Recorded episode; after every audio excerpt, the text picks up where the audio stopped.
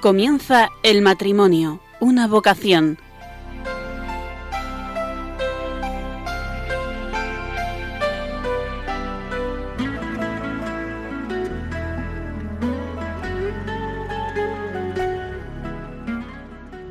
Buenas noches, queridos oyentes de Radio María.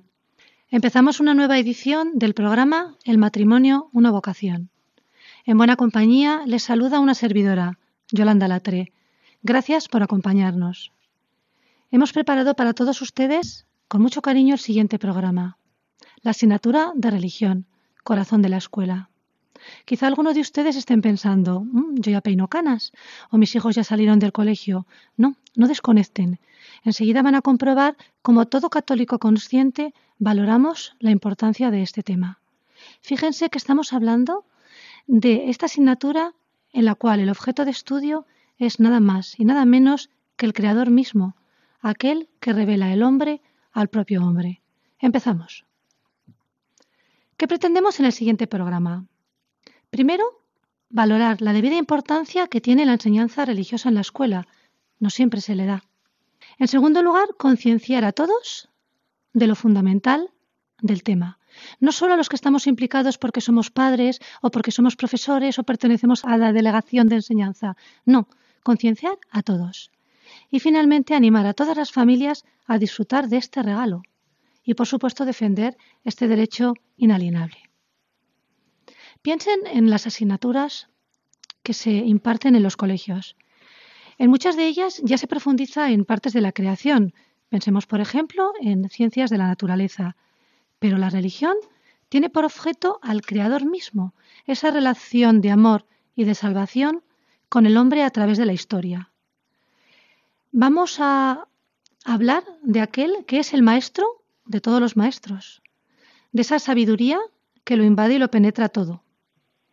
Aquel que es la verdad, el camino y la vida y que afortunadamente nos muestra el límite de nuestro conocimiento, para que no nos inflemos como globos, ¿verdad?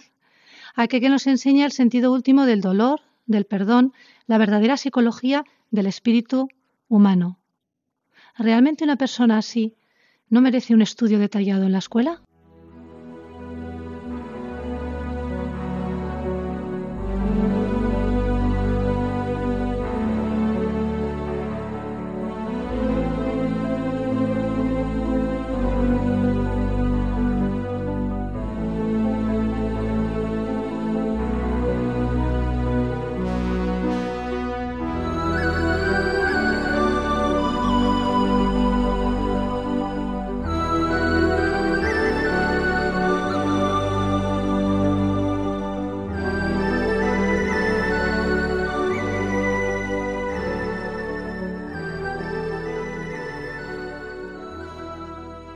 Antes de pasar a la tertulia, vamos a tener una entrevista con don Bernardino Lumbreras. Buenas noches. Buenas noches, Yolanda.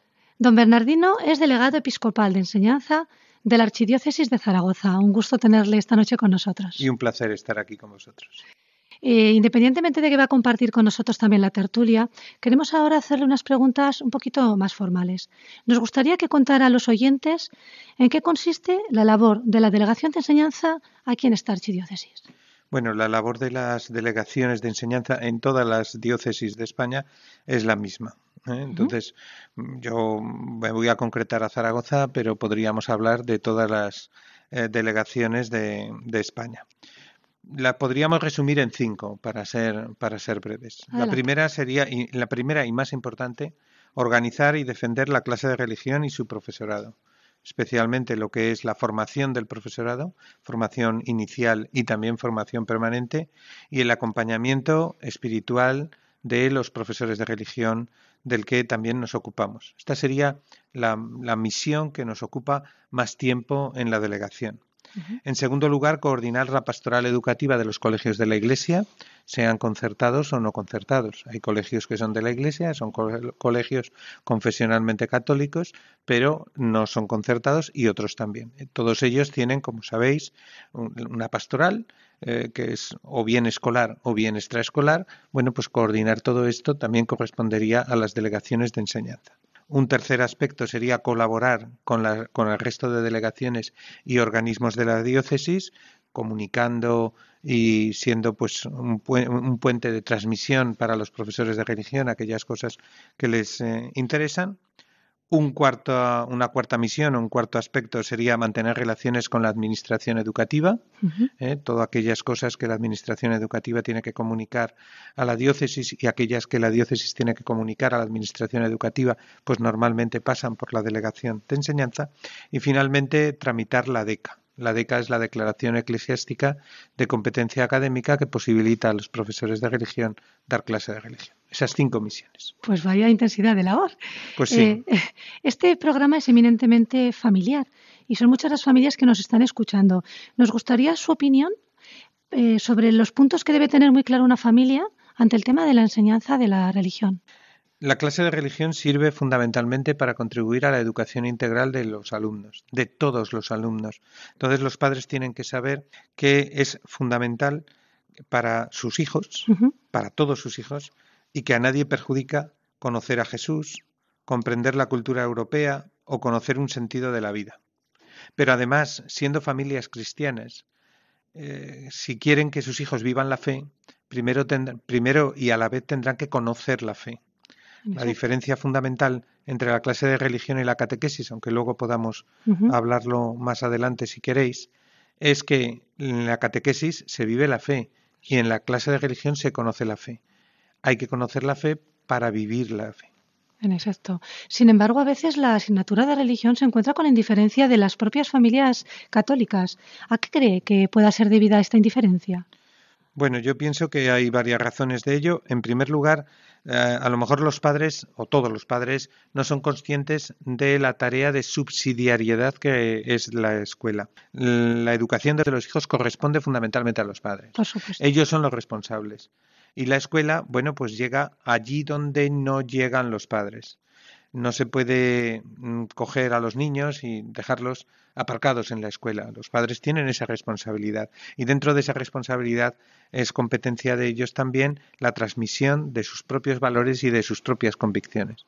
Los padres tienen derecho derecho en la Declaración Universal de Derechos Humanos, derecho en la Constitución Española, derecho en la Convención de los Derechos del Niño, derecho a que sus hijos sean educados de acuerdo con sus propias convicciones. De ahí nace la presencia de la clase de religión en la escuela, de que es un derecho de los padres, ni es un privilegio de la Iglesia, ni es algo de tiempos remotos, es realmente un derecho de los padres. Entonces tienen que estar concienciados de que tienen que pedir, demandar también esa clase de religión y, a veces, pues bueno, pues con un poco de apatía por parte de la sociedad, pues a lo mejor se sienten un poco contaminados de esta, de esa dejadez, ¿no?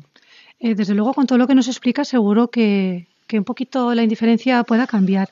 Usted es un invitado de lujo no solamente por su labor en la delegación, sino también como padre y como profesor. Mm, nos gustaría que nos compartiera alguna experiencia personal sobre lo que estamos hoy hablando. Bueno, yo soy profesor en dos, en dos institutos de educación secundaria obligatoria, es decir, en, la, en dos institutos públicos.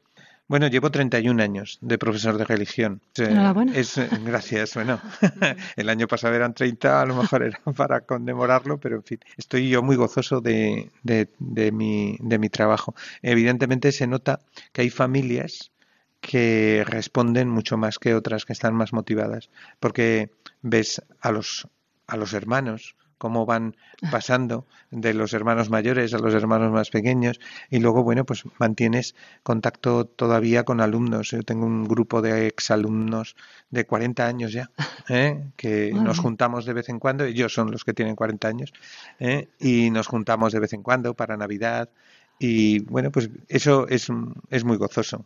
Desde luego, menudo lujo. Mm, usted se mueve continuamente entre los profesores de religión. Además, eh, conoce a todos. Muy humildemente dice que no tiene por qué conocerlos porque solo son 185, 190, pero la verdad es que los conoce uno por uno. ¿Cuáles cree que son las fortalezas y las debilidades de los profesores de religión hoy en día? Bueno, eh, en la escuela pública yo diría, sin, sin afán de, ser excesivo, que su situación es martirial. madre mía. Sí, sí. No es, no es cuestión de entrar en detalles, pero es mucho más que discriminación. eh, no se puede generalizar, pero hay claustros y hay equipos directivos que realmente hacen padecer muchísimo a los profesores de religión. Por eso, para profesor de religión, yo muchas veces les digo cuando tenemos reuniones, no sirve cualquier persona.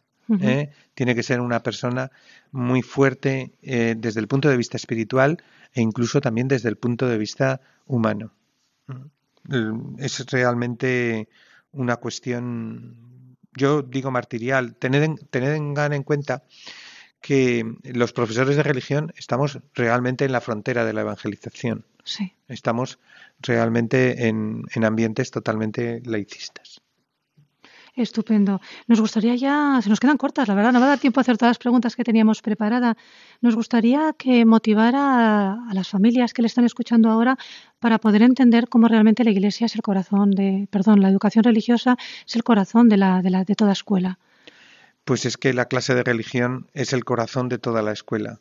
Es necesario que estén motivadas de que si queremos educar integralmente a nuestros a nuestros hijos, es decir, que no no sepan muchas matemáticas, pero no sepan nada del corazón ni nada del espíritu, que todas las facetas son importantes y que no podemos dar a una preferencia sobre la otra. Fundamentalmente eso. Tenemos que crear eh, a, nuestros hijos eh, con una educación que, que les competa en todos los aspectos, que sea integral. Pues muchas gracias. Ya ven, queridos oyentes, que don Bernardino tiene mucho que decir y no se vaya todavía, que contamos con usted en la tertulia. Muchas gracias.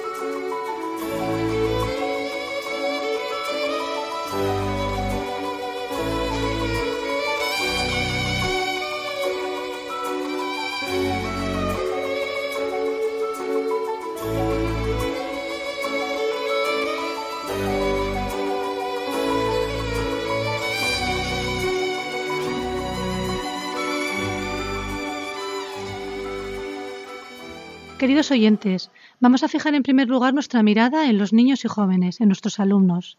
Ellos reciben unos conocimientos y unas técnicas en las diferentes asignaturas, pero realmente necesitan que estos conocimientos y estas técnicas descansen en la verdadera persona, que puedan ser capaces de ponerlos al servicio del bien de todos. Ahora fijamos nuestra mirada en nosotros mismos y recordemos la carta de San Pablo a los Corintios en la que con gran energía nos recuerda de anunciar el mensaje de salvación no puedo enorgullecerme. Eso es una necesidad que se me impone. Y pobre de mí si no la anunciase. Fijamos ahora nuestra mirada en los padres. Los padres que un día llevamos a nuestros hijos ante la pila bautismal y allí ante Dios y ante la Iglesia hicimos una promesa de educar a nuestros hijos en la fe. Por lo tanto, no, no desperdiciemos, no despreciemos este cauce. Al contrario, hagámoslo nuestro. Y finalmente miremos a los educadores. Sí, sabemos que Dios ha constituido, como nos decía don Bernardino, a los padres como principales y primeros educadores.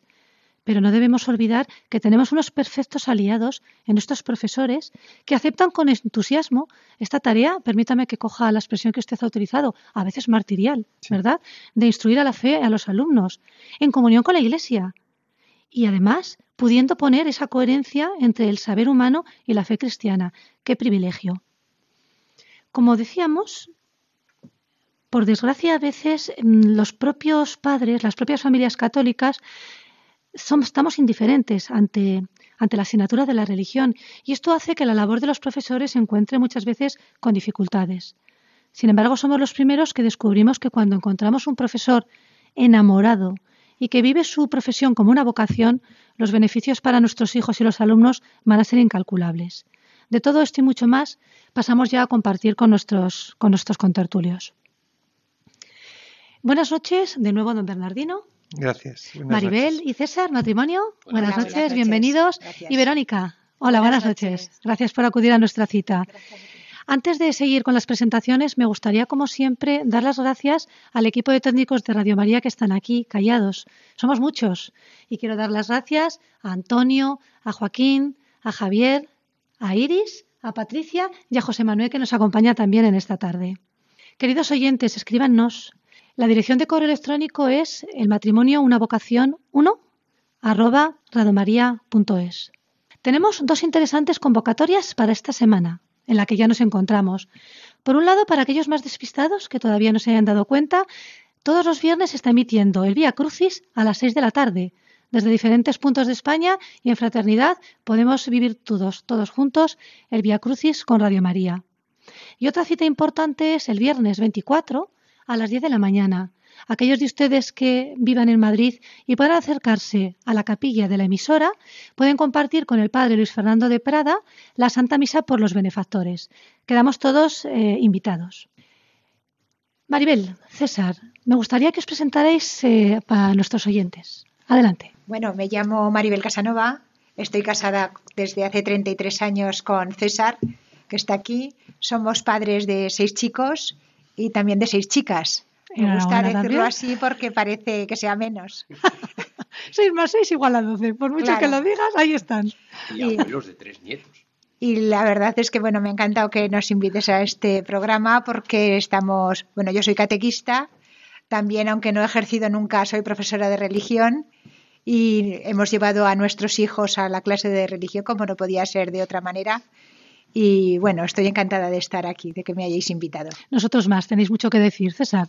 Pues eh, añadir a lo que ha dicho mi esposa, que llevo los mismos años eh, dedicado a la educación. Yo soy maestro, he trabajado en distintos centros públicos, privados, soy también profesor de religión y en este momento eh, me toca la alternativa, la asignatura de valores en sexto de primaria, donde soy tutor, en un colegio público de La Rioja. Nos interesará mucho también tu opinión. Y aquí nuestra pipiola, la tertulia, que es Verónica Vero. Pues sí, soy Verónica, estoy casada hace poquito también y mm, soy profesora de religión, llevo siete cursos trabajando como profesora en colegios públicos y actualmente estoy en el pueblo San Mateo de Gallego, en el Colegio Público Galo Ponte. Y muy bien, muy contenta. Pues estupendo. Pues empezamos.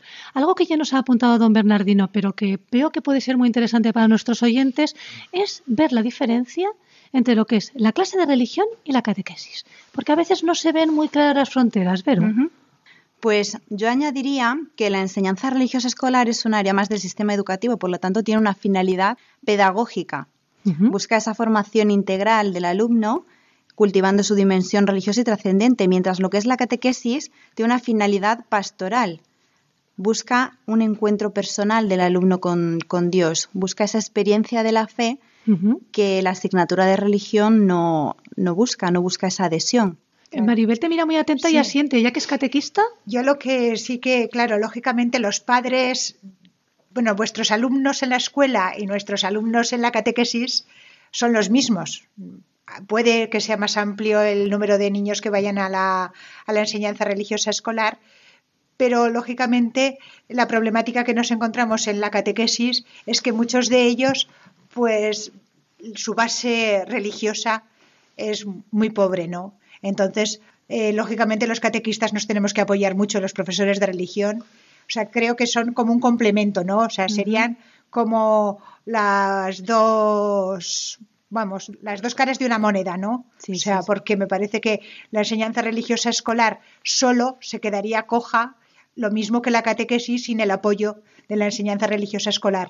Entonces yo creo que tendrían que ser complementarias. Es un poco lo que trataba de expresar antes, con que, bueno, pues conocer la fe y vivir la fe son dos caras de una misma moneda, como ha dicho Maribel. Es, así.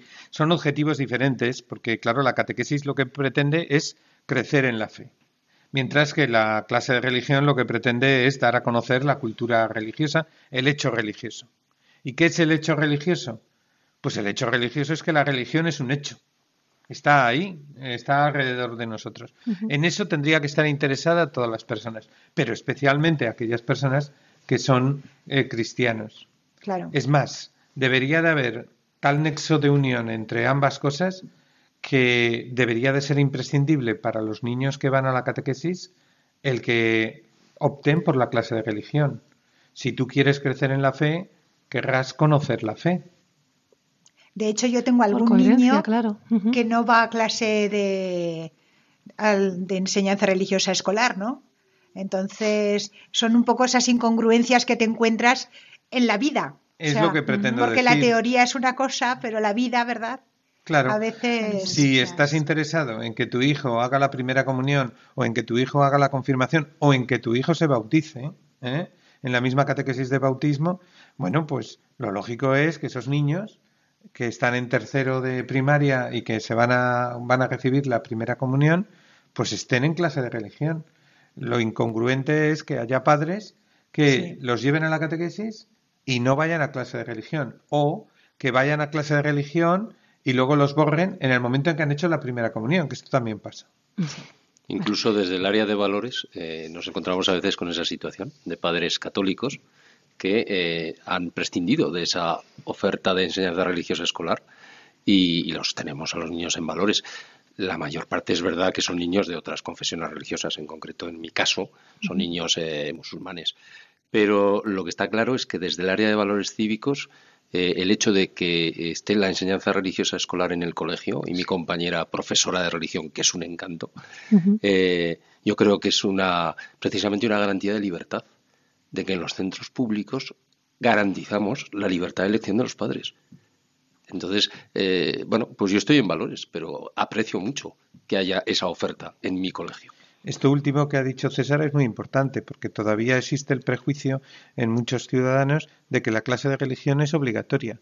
La clase de religión desde, desde la Constitución, es decir, desde hace ya muchos años, muchos, eh, muchos decenios, no es obligatoria en, la escuela pública.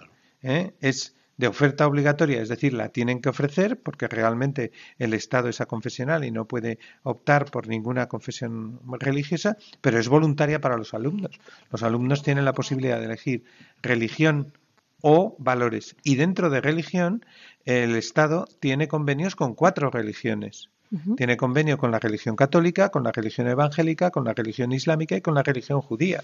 Por tanto, pueden elegir entre esas cuatro confesiones religiosas. Hablábamos ahora fuera de los micrófonos de una buena noticia que nos comentaba don Bernardino en el sentido de que a partir de, ya eh, la nota, o sea, la clase de religión empezará a computar en la media de bachillerato. Creíamos que era una buena noticia para lo que supone revalorización de esta asignatura, ¿verdad? Sí, sí, es eh, una cuestión de la propia ley orgánica de mejora de la calidad de educación, la 11, en la cual al poner una alternativa a la clase de religión, una alternativa evaluable, pues, que no existía antes, porque antes era atención educativa, ¿eh? que ni se atendía ni se educaba, ¿eh? pero ahora hay una, como ha dicho César, una alternativa de valores eh, cívicos en primaria y valores éticos en secundaria y en bachillerato, por tanto, la nota de ambas, de ambas asignaturas, por un lado la de religión, por otro lado la de valores, sirve para la nota media tanto en primaria como en secundaria como en bachillerato. Pues estupenda noticia. A mí esto me parece muy interesante desde el punto de vista de los padres, ¿no? porque muchas veces nos hemos cortado a la hora, bueno, yo mis hijos sí que han ido a religión, pero yo conozco padres que se cortaban de enviar a sus hijos a la clase de religión porque decían es un tiempo perdido para que luego no sirva para nada. O sea, claro que sirve para la vida, pero porque pero si solamente cuantificamos en notas escolares, pues decían, pueden aprovechar ese tiempo para otras cosas. Por eso a mí me parece que la LOMCE que haya recogido la nota de la asignatura de la religión es que me parece fundamental. Nosotros tenemos un hijo en primero de bachillerato y estamos encantados. Con, esta este, noticia, desde este luego que sí. Y yo desde el punto de vista de los profesores de religión me gustaría añadir que también nos beneficia mucho en el sentido de que es una manera a la vista de todos, incluso del claustro, de compañeros de otras asignaturas, pues que puedan valorar y apreciar de otra manera, mirar de otra manera lo que es nuestra asignatura porque realmente a nivel social o incluso a nivel, a nivel escolar es como que está muy infravalorado nuestro trabajo. Entonces es una manera como de darle un poquito más de, valor que realmente lo tiene. Sí, sí, estamos una buena noticia, estamos de enhorabuena. Fijaros, sí, sí, perdona que te interrumpa porque se me ha ocurrido una, anécdota. ¿eh? Eh, para que, por, por, subrayar lo que dice Vero, ¿eh? había un centro en Zaragoza donde en la página web del centro educativo, era un centro educativo público, se ponía los nombres de todos los profesores, profesor de, de esta asignatura, profesor de esto, profesor de, de otro, y cuando llegaba a los profesores de religión no les daba el título de profesor sino que les ponía impartidora de clase de, religión católica e impartidora de religión evangélica. ¿eh? Tuvimos que, gestionar para que se quitara eso, ¿eh? porque era realmente un agravio comparativo entre, porque los profesores de religión tienen la misma titulación que el resto de los profesores del claustro. Estupendo. Pasamos a otro tema, pero vamos a, me gusta el comentario que ha hecho Vero en el sentido de que la clase de religión sirve para conocer, para luego la catequesis poder, para poder amar, ¿no? Se llama lo que se conoce. Entonces, en ese sentido, con esa idea, pasamos, damos un poquito un, giro en la, en la conversación. Hablamos de las diferentes asignaturas, de las ciencias. Parece como que hay una separación entre lo que son las técnicas y las ciencias experimentales, de lo que son las ciencias que, humanistas. Me encantaría saber vuestra opinión sobre este tema. Siempre ha habido un poquito de, de contraposición, ¿no? Pero yo creo que realmente no la tiene, no tiene por qué existir, porque realmente tanto la ciencia como la fe vienen de la misma verdad, y, esa verdad es Dios. Entonces, hay una, frase que me gusta mucho del padre Jorge Lorín que decía que la ciencia no solo no puede oponerse a la fe, sino que la va confirmando a medida que va, que va avanzando. Entonces yo creo que eso es importante tenerlo en cuenta y no tener miedo, miedo a que haya un diálogo entre la ciencia y la fe, a que, los, a que los alumnos nos hagan preguntas y no hay que tener miedo a ese diálogo. César. es que además los niños lo propician porque el niño es uno y entonces no, no, no, no, distingue. A él le importa poco si esto es el ámbito científico, o es el ámbito humanístico. Él hace preguntas, preguntas vitales, preguntas que salen de lo más profundo y de, la búsqueda de la verdad y, de, y las grandes preguntas del ser humano. Esta misma mañana en el recreo hemos estado la mitad del recreo, un alumno mío y yo, hablando del Big Bang porque había visto un programa, un documental en televisión. Eh, bueno, pues el muchacho no se formulaba si esto, eh, no, lo hacía solo en clave científica, lo hacía en clave humana, que aúna todo, ¿no? ¿Qué sentido tiene esto? Eh, ¿Qué hay antes? ¿Qué hay después? los qué es y los por qué es. bueno, entonces yo creo que está resuelto. El problema nos lo, nos lo montamos los adultos. Los niños lo tienen muy sencillo y muy claro. César, nos gustaría que le contaras a los oyentes en la en la clase de valores, sí. Eh, ¿hay trascendencia? ¿Se hace referencia al espíritu? Eh, ¿Cómo se tira hacia Propiamente en el temario, no. Eh, en el temario, mm, bueno, pues es inmanente, es toda una formación de, valores humanos, de derechos del hombre, etcétera, ¿no? toda la cuestión de la inteligencia emocional, bien, pero depende de un poco el planteamiento de lo que los propios niños exigen y el profesor está dispuesto está dispuesto a dar, ¿no? Entonces los niños, eh, en mi caso tengo 10 niños en valores, 7 son musulmanes y 3 pues son niños que sus padres no, no, han, no han, querido la opción de eh, religiosa escolar, pero son niños bautizados. Bueno, pues comparten todos ellos, comparten todos ellos eh, las grandes preguntas, las grandes cuestiones hay una necesidad del ser humano de, trascendencia. Efectivamente. Y entonces, bueno, pues yo como profesor de valores eh, tengo que atender esa demanda, no, no puedo obviarla. Eh, solo, de manera un poquito gráfica, suelo decir cuando me equivoco, que me equivoco de vez en cuando, eh, le suelo decir, solo Dios es perfecto. Y, veo que me miran los diez, ¿eh? pero sobre todo los siete musulmanes, con ojos muy abiertos, como diciendo, oh, y, asienten así, hacen un gesto de asentimiento. Pero los tres que no son musulmanes eh, no rechazan para nada un planteamiento de eh, eh, apertura a la trascendencia. Por lo menos dejarlo como posibilidad. Y viva la libertad. Muy bien. Tenemos aquí a, o sea, trabajáis en colegios públicos. El diálogo interreligioso es fundamental. Me encantaría que compartierais un poquito cómo lo vivís, don Bernardino. Bueno, realmente en nuestras clases de religión católica tenemos alumnos de, todas las confesiones cristianas. Yo tengo alumnos eh, protestantes, tengo alumnos ortodoxos. Realmente, bueno, pues eh, la propia clase de religión ya es diálogo interreligioso y supongo que será también la, la experiencia también de Vero.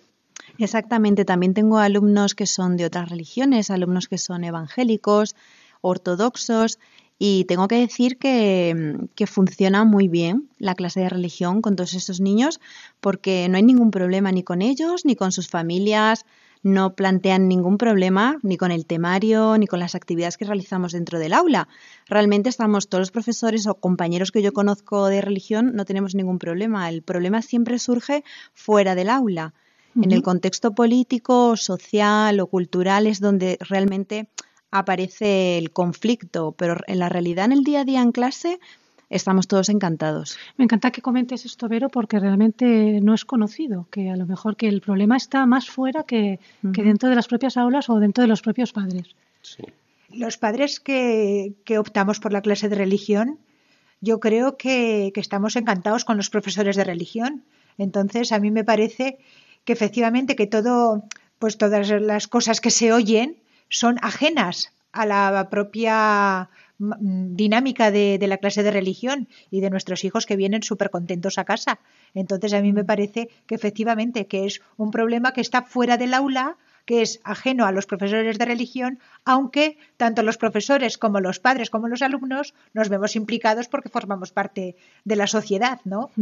Pero mm, nos vemos implicados sin querer. A veces somos protagonistas de unas peleas que nosotros nos gustaría evitar, porque lo nuestro es aunar, no dividir. Entonces... Y además yo creo que son sobrevenidas. ¿eh? Es decir, la escuela no está para la división ni para el enfrentamiento, es todo lo contrario. Eh, yo tengo la experiencia eh, de estos días, precisamente, mm, de una acción solidaria del pueblo en donde está la escuela y, y, que la profesora de religión secunda. Y entonces no hemos dudado en unir los esfuerzos de los de las dos áreas y los 25 niños a una pues están eh, que además ha salido de ellos por montar un mercadillo solidario y se trata de hacer llegar eh, recursos de todo tipo a una comunidad indígena en, en, Colombia. Ahí no hay diferencias. Da igual de qué religión vengas o, dejes de venir y, los niños no tienen ningún problema en colaborar. Me estupendo que esto conste para que los oyentes, ¿verdad?, sean conocedores. Si les parece, vamos a escuchar ahora una canción es de Patricia Sosa. Ella lo escribió, esta madre eh, escribió esta canción, estuvo inspirada la noche anterior en la que una de sus hijas iba a empezar la primaria. Ella, la, niña, manifestaba sus miedos, sus inquietudes y la madre, inspirándose en este miedo de su hija que empezaba una nueva etapa, escribió esta canción. Eh, espero que la disfruten con nosotros.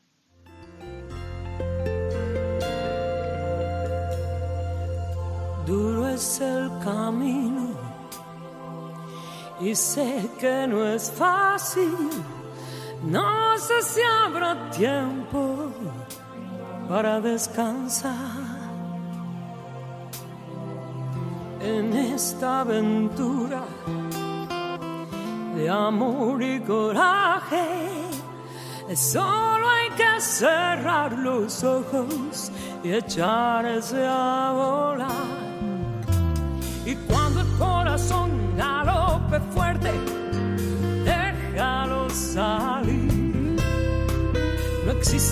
Razón que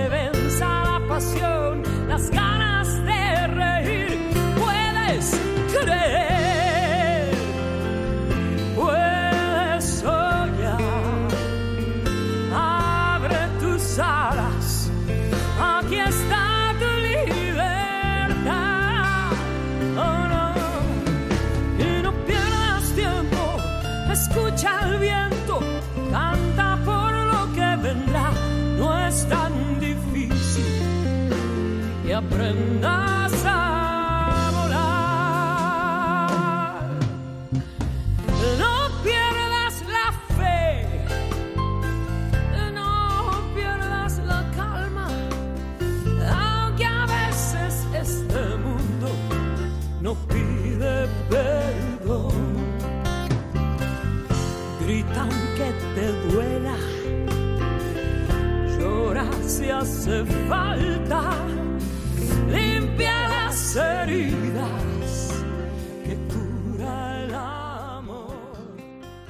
Profesores de religión, ¿vocación o profesión? Vero, ¿qué opinas? Pues mira, yo diría que es una vocación, una llamada, ¿no? Es una llamada que nos hace el Señor y a la par, pues somos escogidos por la Iglesia para esta tarea Y, y, el Señor nos llama, por medio de ella, a enseñar a nuestros alumnos ¿no? los contenidos de la fe cristiana. Es una tarea difícil, pero realmente requiere mucha responsabilidad por, parte, por nuestra parte y, y, hay que vivirlo con mucha alegría, porque, porque es fundamental. Tener convicción realmente de nuestro trabajo y, y vivirlo pues con, con, alegría y con coherencia. Y yo te doy la enhorabuena, Vero, porque escuchándote eh, me doy cuenta que realmente es profesión algo cualificado, algo digno, algo bien preparado y a la vez vocación y misión.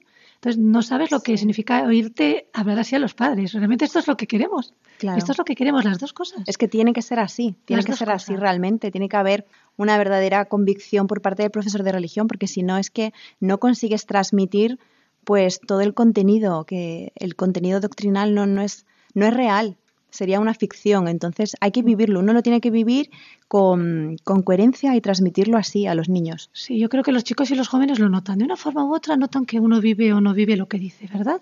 Sí, ¿Qué piensas, por César? Uy, tienen un sexto sentido para este asunto, ¿no? Y fíjate, al hilo de lo que decía Vero, eh, yo noto muchísimo, muchísimo esa aportación de la alegría, la alegría que tiene el que un profesor viva, viva su vocación como, como profesor. Y si lo es de religión, como ella bien lo explicaba, pues más. Pero esa alegría que, que tiene un profesor de religión eh, es muy necesaria en la escuela. Porque la escuela está un tanto triste. Y los niños, eh, yo los encuentro, y, y a ciertas edades, yo estoy al final de la primaria, y cuando pasan a la secundaria, pues a veces lo, lo- lo he podido vivir eh, más directamente, en esas de- de edades complicadas de los 15, 16 años, eh, tienen a veces la mirada triste. Entonces necesitan, necesitan personas alegres, optimistas. Y bueno, los profesores eh, somos los primeros que tenemos que dar ejemplo, ¿no? Por tanto, yo agradezco mucho esa, esa, ese apunte sobre la alegría. ¿eh? La escuela necesita alegría, mucha, porque si no, no se aprende. O se aprende mal. Don Bernardino, vocación, profesión. Testimonio. Testimonio. Esa es la clave del profesor de religión. Yo creo que lo ha dicho muy bien tanto Vero como César. Eh, si uno no vive lo que dice, eh, no transmite. Y los chicos se evaden Sí.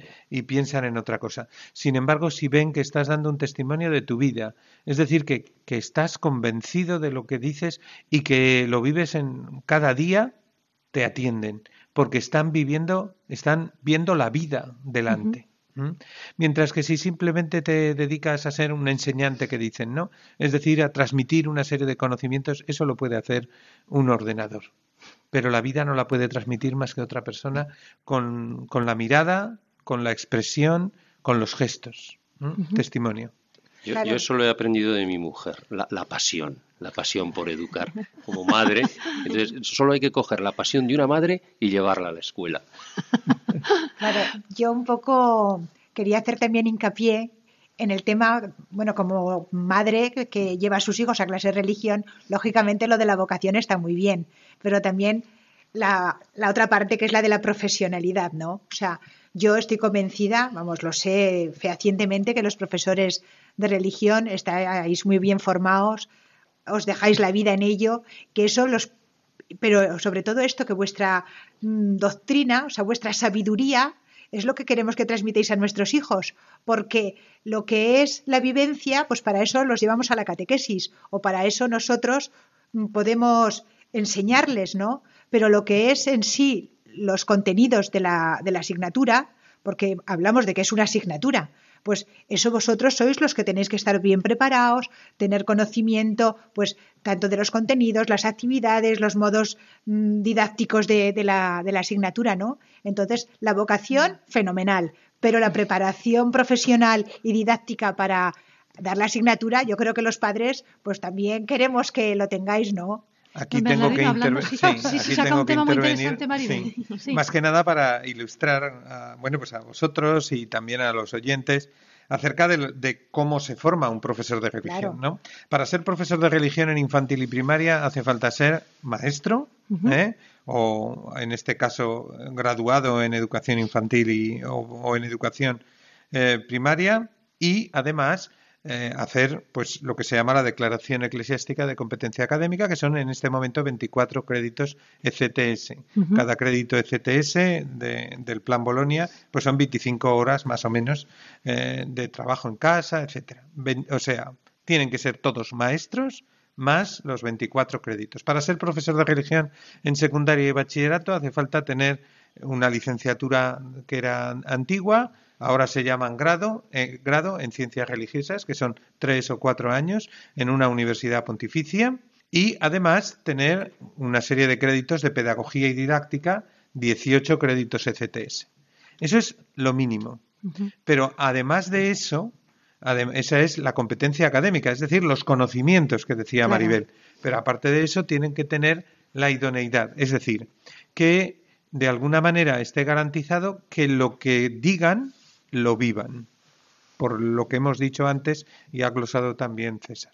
Entonces, eh, que los oyentes tengan la garantía de que todos los profesores de religión tienen esa competencia académica porque es exigida a todos.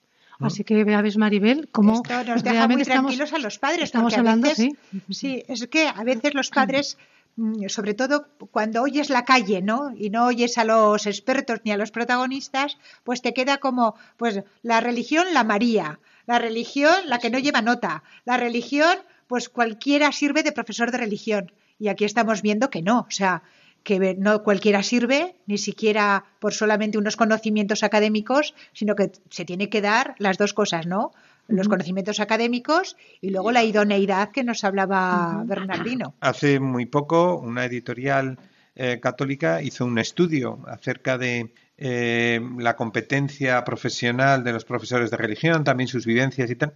Eh, en secundaria, el, más del 50% de los profesores de religión son bititulados. Es decir, tienen dos licenciaturas, una licenciatura civil y una licenciatura religiosa. Realmente está saliendo aquí como, aparte de la preparación académica, que es importante, también estamos hablando de un plus en lo que es la persona, porque también, o sea, realmente estamos, yo misma me estoy sorprendiendo de ver realmente lo que significa un profesor de religión. O sea, en ese sentido espero que nuestros oyentes estén un poco también captando que estamos hablando de, de, una cualificación en todos los sentidos. Eh, un poco escuchando a los cuatro me doy cuenta que aquí tenemos profesores, tenemos padres. Vamos a aprovechar, tenemos al representante de la delegación episcopal. Voy a aprovechar que os tengo aquí a los cuatro para, pediros. Padres, Maribel, don Bernardino, César, ¿qué pedís a los profesores de religión? Luego cambiaremos las, las tornas. ¿Qué pedís a los profesores de religión? Yo a los profesores de religión primero les pediría coherencia en su vida y segundo una buena formación académica académica, lógicamente, en el tema que nos, que nos ocupa, pero coherencia de vida, o sea que no se puede decir una cosa y hacer otra. Entonces, César, como padre. Yo, yo les pediría, eh, visto que el panorama no es fácil, ¿eh? la realidad es complicada y a veces no son, como hemos dicho en algún momento, suficientemente valorados. ¿no? Entonces yo les pediría eh, paciencia y perseverancia. Pues también, efectivamente. Don Bernardino, ¿usted como padre? Bueno, pues yo como padre estaría en la misma sintonía que Maribel. Pero como delegado de enseñanza, yo creo que haciendo el sentir de, todos los delegados de España, que nos reunimos varias veces al año, yo no les pediría nada más que que siguieran así.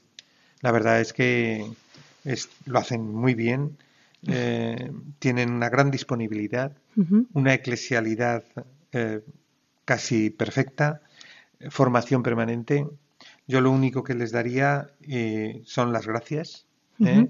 por la misión que desempeñan y por el trabajo que hacen, sobre todo desde siendo portavoces de la Iglesia allí donde, donde son las únicas voces que llegan, ¿no? sobre todo en la enseñanza, en la enseñanza pública. Pensemos que el profesor de religión es el único representante de, de Cristo en la escuela pública. De nuevo nos encontramos con esos momentos en que eh, me gustaría que pudieran ustedes ver aquí a los contertulios por la cara que estaba poniendo don Bernardino de, o sea, estaba realmente sintiendo y asintiendo lo que estaba diciendo. Vero. Bueno, yo por terminar me gustaría ponerme desde la perspectiva de los profesores de religión en, este aspecto, en tú. este aspecto. ¿Tú qué le pides a los padres? Yo le pediría a los padres. Efectivamente, no me olvido, no. poca cosa, no, no es poca cosa. Pues el apoyo y la cooperación, ¿no? Que necesitamos nosotros como profesores, porque realmente nosotros en el colegio nunca vamos a poder suplantar la educación de los padres en el hogar nunca. Siempre vamos a ser como un complemento de esa formación religiosa que los niños reciben en su casa pero nosotros solos no podemos hacer nada. O sea, si en casa los padres no alimentan un poco la fe, que es el, es el seno de, también de la iglesia, la familia, pues realmente lo que nosotros transmitamos a los niños se va a quedar ahí un poco pues en saco roto. Entonces yo creo que es fundamental ese aspecto. Yo creo que vais hablando y la palabra alianza, aliados, eh, cobra fuerza, ¿verdad? es una bonita alianza entre, entre unos y otros. O es sumar, sumar, sumar. Sí, sí, la verdad es que sí. Seguimos. Jóvenes y adolescentes. Entramos en unas edades en las que la educación religiosa ha de cambiar. No es lo mismo un niño de primaria que un joven y un adolescente. ¿Cómo es la clase de religión para los en estas, en estas edades? Bueno, un adolescente, todos sabemos, se pregunta fundamentalmente por el sentido de su vida. Y nosotros, como profesores de religión, llevamos el mensaje de Jesús. Es un mensaje coherente, es un mensaje redondo, que da sentido a la vida de una persona. ¿Redondo en qué sentido? ¿Qué quiere Redondo que es completo. Vale. Que es completo, que abarca todos los aspectos de la vida. Y entonces, eso es fundamental. Eh, cuando se hacen esa pregunta por el sentido, me, la hicieron el otro día en clase. ¿Cuál es el sentido de la vida? Bueno, pues el sentido de la vida es seguir a Jesucristo. Ese es el sentido que ha dado a miles de millones de personas. Les ha dado sentido y felicidad y alegría, como decía César. ¿Y lo encajan bien? Claro que lo encajan bien. La sociedad está secularizada, pero yo estoy convencido de que las personas no estamos secularizadas. La gente está deseosa de escuchar respuestas. Y nosotros tenemos una respuesta que dar, una, ofrecer esa respuesta. Y eso es lo que hacemos los profesores de religión a los jóvenes y adolescentes. Porque usted nos decía también antes, me, parecía muy interesante, y no quería que acabáramos sin hacer esta apreciación. Las otras asignaturas contestan el qué, el cómo de las cosas. Pero claro, necesitamos saber el por qué y sobre todo el para qué de las cosas. Efectivamente, esto lo, decíamos en relación a, la relación entre ciencia y fe, ¿no? Vero, aunque tú das clase a Pues niños más pequeños, ¿verdad? sí. ¿Puedes aportar algo en el sentido de los adolescentes? Bueno, he sido catequista de confirmación durante siete, bueno, diez años y la verdad que he estado en contacto con jóvenes. La verdad que es otra dinámica totalmente diferente a los de primaria. Yo considero que es incluso hasta un poquito más complicado porque en esas edades son más rebeldes, todo lo cuestionan, entonces es un poco más complicado, pero también es muy bonito, también ¿Ves? es muy Yo- bonito. Yo, yo considero más complicado la, Sí. la de los profesores Sí, de ¿no? infantil y primaria. Yo sería incapaz de dar clase de religión a niños tan pequeñitos. Claro. ¿Eh? Y la imaginación que tienen los profesores eh, de religión y de, y de todas las materias para, para acercar a, a estos niños de infantil y primaria, a mí me costaría mucho. Es Para otra dinámica. fácil, Es ¿eh? distinto, es verdad. Pero bueno, no sé, la gente joven realmente es complicado porque a veces se sienten un poquito más inclinados al descreimiento, ¿no? A, a la indiferencia religiosa. Pero como bien señalaba Bernardino, todos tenemos ahí una dimensión trascendental y eso está ahí. Y eso es que no se puede borrar porque es algo inherente al, al humano, está ahí. Y yo creo que los profesores de religión hoy más que nunca tienen que ser muy creativos en sus clases. Tenemos que rompernos la cabeza, incluso trabajar más que cualquier otro profesor por, por hacer las clases dinámicas, atractivas, porque, porque en sí da mucho juego. Nuestra asignatura da mucho juego si sabemos darle la vuelta y hacerlo atractivo para los jóvenes. Yo creo que podemos engancharlos muy bien. Y es importante no olvidar que el alumno mira no a un profesor, a una persona. Todo alumno siempre se va a acordar de esa persona que me dio a mí clases. Entonces, el aspecto humano del profesor yo creo que es fundamental, porque ellos van a saber si ese profesor es humilde, si escucha a su alumno, si es atento, si se preocupa por esa persona. Mira mucho el aspecto humano. Si es alegre. Si es alegre, Eh, creo que a lo mejor estamos hablando muy a lo humano de una asignatura tan trascendente, ¿no? Yo creo que es muy importante que el profesor de religión, el padre, rece por sus alumnos y por sus hijos. Que este tema no ha salido, lo de rezar por ellos. Y yo creo que cuando, a mí me pasa en la catequesis, yo cuando veo solo los niños, hay veces que me iría, que me iría, O sea, porque eh, pues muchos de ellos no escuchan, muchas veces son los codazos, pero los veo y digo, estos son hijos de Dios y yo en ellos tengo que ver hijos de Dios. Y yo soy un instrumento pues que les llevo lo que lo más lo mejor, ¿no? Lo mejor que tengo que es mi fe. Entonces, mm. yo creo que si el profesor no tiene también el profesor, el padre, el catequista, si no tenemos esa visión trascendente, o sea, esa visión de espíritu, ¿no? De que no vemos ahí alguien solo a quien educar, sino alguien que es hijo de Dios, a veces la tarea es ardua, por lo menos como catequista, hablo en mi experiencia personal, ¿eh? No sé si. Sí, eso está claro. ¿eh? Yo coincido plenamente con todo lo que decís. Eh, simplemente eh, apuntaría a una. Eh, me ha encantado lo que ha dicho Vero de que el profesor, sobre todo cuando está con jóvenes, tiene que hacerlo desde una posición humilde y saber escuchar de predicar con el ejemplo, porque muchas veces les pedimos que nos escuchen o que les recordamos que tienen dos orejas y solo una boca. Eh, bien, eh, eh, tenemos que empezar por dar ejemplo, sabiendo escuchar. El joven necesita ser escuchado porque hay mucha pantalla, mucho ruido y, poca escucha y poco silencio. Necesitamos generar esos ambientes. Y, yo apuntaría en el caso de los jóvenes, adolescentes, el impacto que pueden tener las biografías. Yo tiraría mucho de eso. ¿eh? Hay grandes, grandes hombres en la historia que vale la pena acercarse a ellos eh, y que mm, precisamente por eso no ponerte tú como ejemplo, porque ellos no te lo van a aceptar, eh, y sin embargo recurrir a esos grandes hombres. Entonces yo tiraría de ahí, de la literatura, del cine, las grandes biografías, para ponerles ejemplos en los que eh, cuál es el sentido de la vida. Estos hombres encontraron el sentido de la vida y te puede servir. Tú tendrás que encontrar tu propio camino, porque eso es cada uno el suyo, pero, pero qué duda cabe que hay eh, personas que son capaces de alumbrar y de acompañar ese, ese, esa búsqueda que tú, que tú estás haciendo en esta edad. Estamos llegando ya al final de la tertulia. Me gustaría saber si queríais un poquito volviendo al espíritu, al carisma familiar de este programa, si queríais dar algún mensaje a las familias, a los padres y abuelos que nos están escuchando en este momento. Pues mira, yo me voy a agarrar a lo que decía mi mujer, eh, el rosario en familia. rezar por mis alumnos. Eh, claro, los niños, pues cada uno tiene una edad, tienen una paciencia, a lo mejor no, no va a pasar de tres Ave Marías o de un misterio, pero bueno, recuperemos nuestros padres y abuelos eh, eh, rezaban unidos y rezaban el rosario y les iba mejor. Así que podemos, podemos seguir su ejemplo.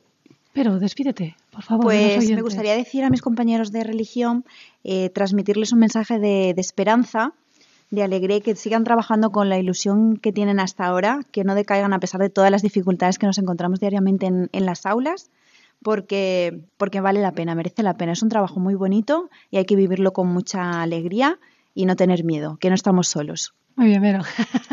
Bernardino. Pues eh, añadir a lo que he dicho antes, nuevamente el agradecimiento a todos los profesores de religión y, también en la misma sintonía que, que, ha, dicho Maribel, pedir la oración de los, de, los padres de nuestros alumnos y también, ¿por qué no?, de los monasterios de vida contemplativa de España, que se acuerden de esta misión que, que tenemos en la Iglesia de, de ser transmisores de este mensaje, que recen por nosotros, por los profesores de religión y también por nuestros alumnos. Bueno, queridos oyentes, llegamos al final de la tertulia. Quiero agradecer a don Bernardino por la profundidad de sus comentarios. Muchísimas gracias por acompaññarnos. Pero no pierdas nunca esa alegría y ese ánimo y ese, no lo pierdas nunca. Muchas gracias. César Maribel, que además Maribel ya repite en este programa y ha venido alguna otra vez. Muchísimas gracias también por vuestra pasión por educar en todos los sentidos. Gracias. Me gustaría acabar con, con, estos, eh, con estas palabras de la Carta a los Romanos. Eh, escuchen, por favor, queridos oyentes. Nosotros, siendo muchos, estamos injertados en Cristo para formar un solo cuerpo, y cada uno es un miembro al servicio de los demás. Diferentes son, sin embargo, los dones que tenemos conforme al reparto que Dios ha hecho libremente entre nosotros. A quien haya concedido hablar en su nombre, hágalo sin apartarse de la fe. Si de servir se trata, sirvamos con solicitud. Si de enseñar, apliquémonos a enseñar. Exhorte quien posea el don de exhortar.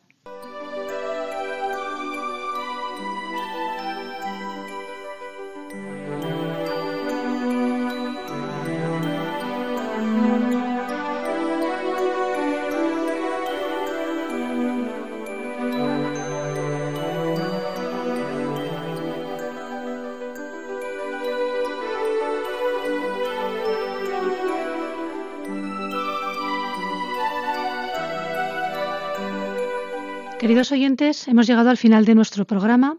Gracias por permanecer con nosotros. Como siempre, volvemos a nuestra mirada a la Virgen.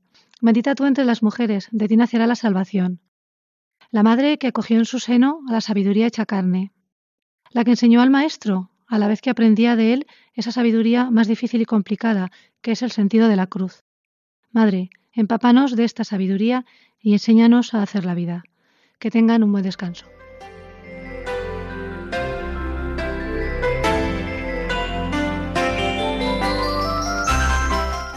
Han escuchado El matrimonio, una vocación